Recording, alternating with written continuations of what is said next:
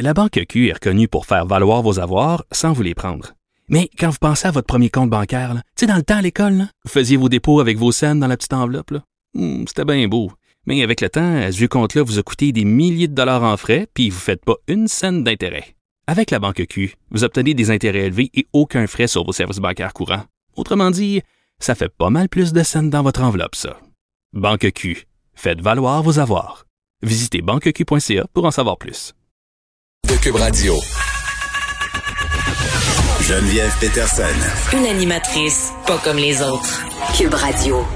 Hey, on s'en rappelle-tu à la fin de l'année scolaire passée, tout le, tous les parages qu'on a fait sur les iPads promis par le ministre de l'Éducation, Jean-François Roberge, des iPads qui arrivaient pas, euh, des élèves qui ne pouvaient être scolarisés à la maison parce que justement leurs parents n'avaient pas assez euh, d'outils électroniques à la maison pour se faire euh, quand euh, parfois même euh, en avait tout simplement pas.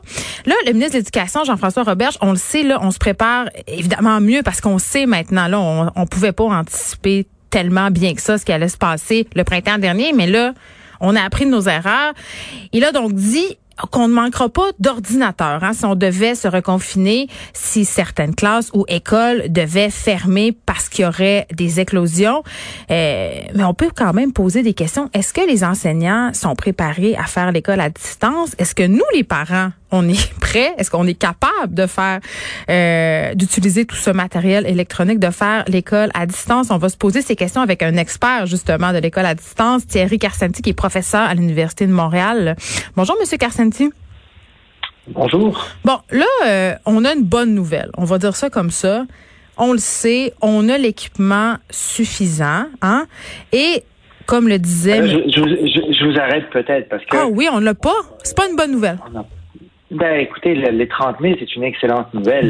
Euh, Si on, si on fait peut-être marche arrière, le, le gouvernement a, des- a annoncé en, en mai qu'il donnait bon 15 000, qu'il rendait 15 000 tablettes disponibles pour les, les anciennes commissions scolaires, les centres de services. Euh, Là-dessus, malheureusement, il y a- c'est pas tout le monde qui, s'est, euh, qui a utilisé cette mesure-là. Hmm. En juin dernier, il annonce 150 millions. Et ce qu'on sait, c'est que uniquement 200 000 appareils qui ont été achetés. On a un million d'élèves au primaire, secondaire au Québec, un peu plus que ça. Donc, euh, je me dis, il faut. Moi, je pense que les, entre les centres de services ont la responsabilité de s'assurer dès la rentrée que tous leurs élèves ont bien accès à un propre à leur appareil à la maison. Et donc, le ministère, je pense qu'il est très sage de, de se créer une réserve au cas justement où il y a des, il y a des problèmes. Mais c'est certain que si on, on fait les calculs simples, 200 000 appareils pour un million d'élèves, c'est pas tout le monde qui aura son appareil. Alors, il y a eu, en tout cas selon moi, il y a un problème dans cette acquisition. Est-ce qu'on a vraiment pensé aux élèves? Moi, j'espère simplement que c'est pas des laboratoires d'informatique qu'on a garnis d'appareils, mais qu'on a vraiment pensé aux jeunes dans l'acquisition de ces appareils-là.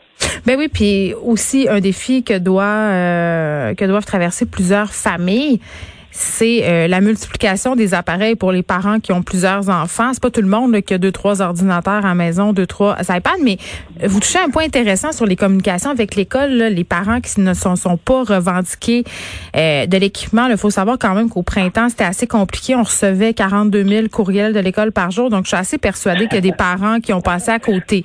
Là, euh, je veux quand même, soyons positifs. On a quand même l'équipement. Il y a une volonté de nous en donner. Moi, ce qui m'inquiète le plus, c'est le plan.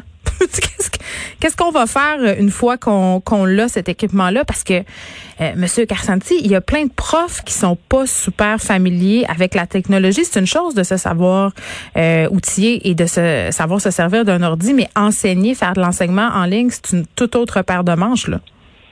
C'est ben, écoutez, c'est vraiment autre chose, mais en même temps, il faut comprendre que les, compétences qu'on a en salle de classe, il y a plusieurs choses qu'on peut transposer en enseignement à distance.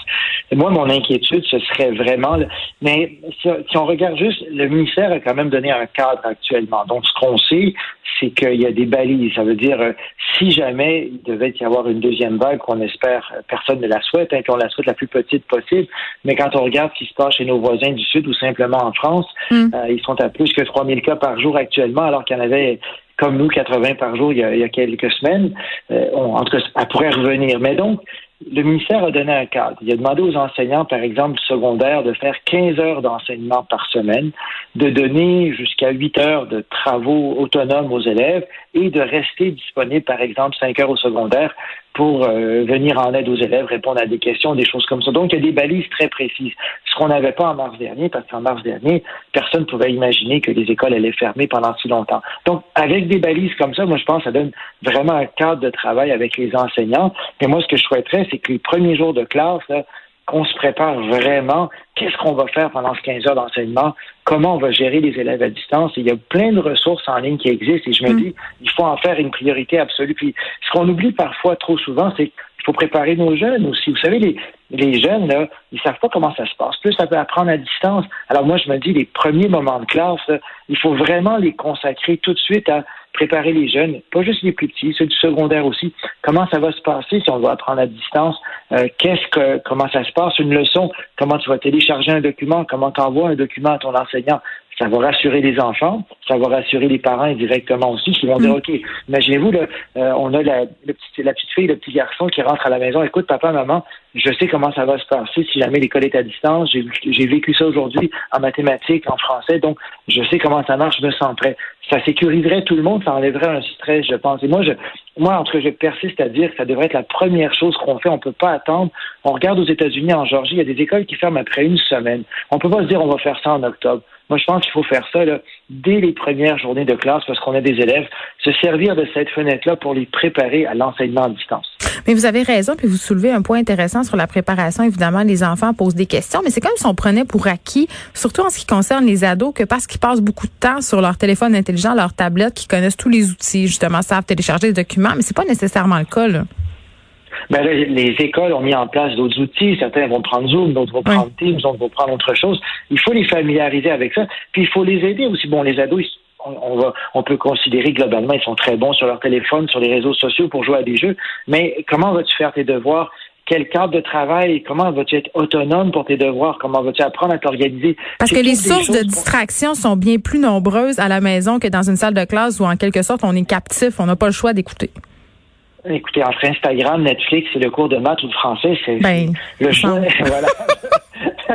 le choix, il n'est même pas difficile parfois pour les jeunes. Et c'est pour ça, moi, je pense qu'il faut vraiment se servir de ce moment à l'école pour les préparer. Puis les préparer, ça fait en sorte qu'ils vont pouvoir peut-être euh, partager ce qu'ils ont vécu au printemps dernier, ce qui est intéressant pour eux, euh, partager les défis qu'ils ont rencontrés, ensemble trouver des solutions. Et donc, il y a le volet préparer les élèves, mais il y a aussi le volet l'enseignant lui-même doit se préparer. Puis là, il faut faire attention. On ne veut pas que quelqu'un devienne un grand spécialiste de la formation à distance. On n'a pas le temps. Et euh, parce que la rentrée scolaire pour les enseignants, c'est dans, dans quelques jours à peine. Mais je pense que c'est possible d'acquérir certaines balises hmm. sans devenir un spécialiste. Comme ça, au lieu d'improviser complètement, mais ben, à ce moment-là, peut-être qu'on va arriver à faire des choses intéressantes. On ne veut pas reproduire ce qui se passe en salle de classe. On ne veut pas planter les jeunes pendant 75 minutes euh, à répétition devant un écran qui écoute des profs qui, qui tournent. On, hmm. veut, on veut que les moments soient plus brefs. Et donc, il y a plein de stratégies très efficaces. Et je pense que les enseignants doivent en faire une priorité pendant leur premier jour aussi, avant que les élèves n'arrivent. Monsieur Carson, on va jaser là quand même. On a mis en place une formation sur l'enseignement à distance. C'est une formation qui est offerte par la TELUC. Puis vraiment, euh, on a incité, invité les enseignants à suivre cette formation-là. Euh, sur les 108 000 profs hein, euh, du Québec, seulement 12 000 enseignants ont suivi la formation depuis le printemps. Comment on peut s'expliquer ça? C'est, écoutez, il faudrait poser. C'est un peu décourageant. il faudrait poser la question aux enseignants. Nous, nous, on a fait une enquête euh, auprès de plus de 10 000 parents et apprenants au printemps dernier, et je sais que c'était, euh, pour beaucoup de parents en tout cas, ils ne comprenaient pas pourquoi les enseignants n'ont pas utilisé ce moment pour se former. Ben, euh, c'est un peu ça ma question. Maintenant, peut-être à la défense, personne n'avait prévu ça, personne ne pouvait anticiper, et il y a quand même des enseignants qui ont des réalités qui devaient s'occuper d'enfants, euh, de parents ou d'adultes ou de grands-parents ou peu importe. Donc, sans faire, sans revenir en arrière, je me dis, ok, il faut tirer des leçons de ça. Hmm. Et c'est pour ça que moi je me dis, ces premiers jours de, ces premiers jours qu'on a, je me dis, on a une responsabilité sociale comme enseignant pour se préparer le mieux possible au, cas où il y a une deuxième vague qui arrive. Mieux se préparer soi-même et préparer nos jeunes aussi pour qu'eux aussi se sentent rassurés. Puis moi, je peux vous dire qu'il y, y, a des enseignants qui ont fait des choses tout à fait extraordinaires. Ah, tout à fait. Énormément de témoignages. Euh, on avait une enseignante super populaire au Québec euh, aussi, Madame, qui était, qui était Oui, Madame Marie-Ève.